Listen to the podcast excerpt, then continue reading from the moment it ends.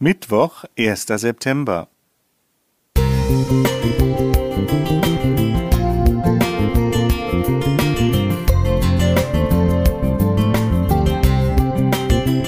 Ein kleiner Lichtblick für den Tag.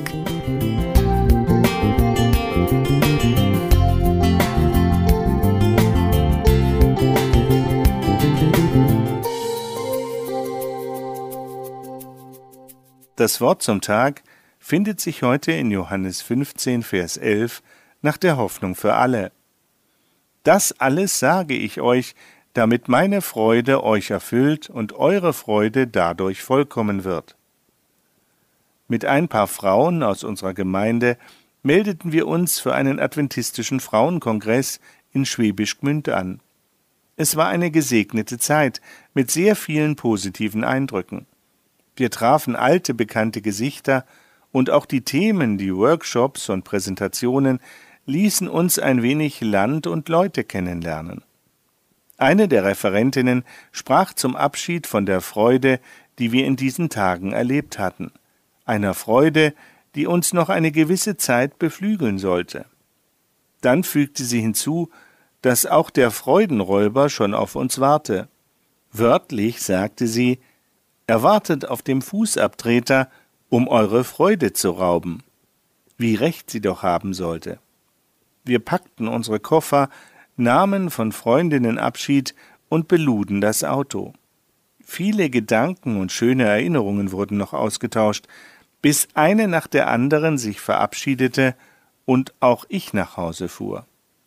Es dauerte nicht lange, da klingelte es an meiner Tür. Es waren zwei Polizisten, die mich ausfragten, ob ich verreist war, ob ich Alkohol getrunken hätte und so weiter.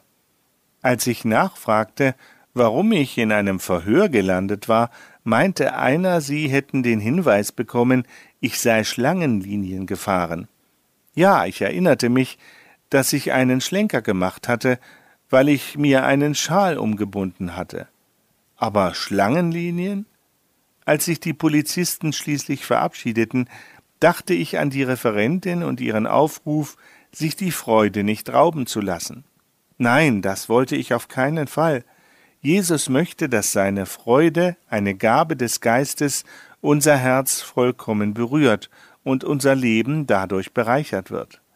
Die Entscheidung liegt bei uns, ob wir uns von negativen Alltagserfahrungen runterziehen lassen oder nicht.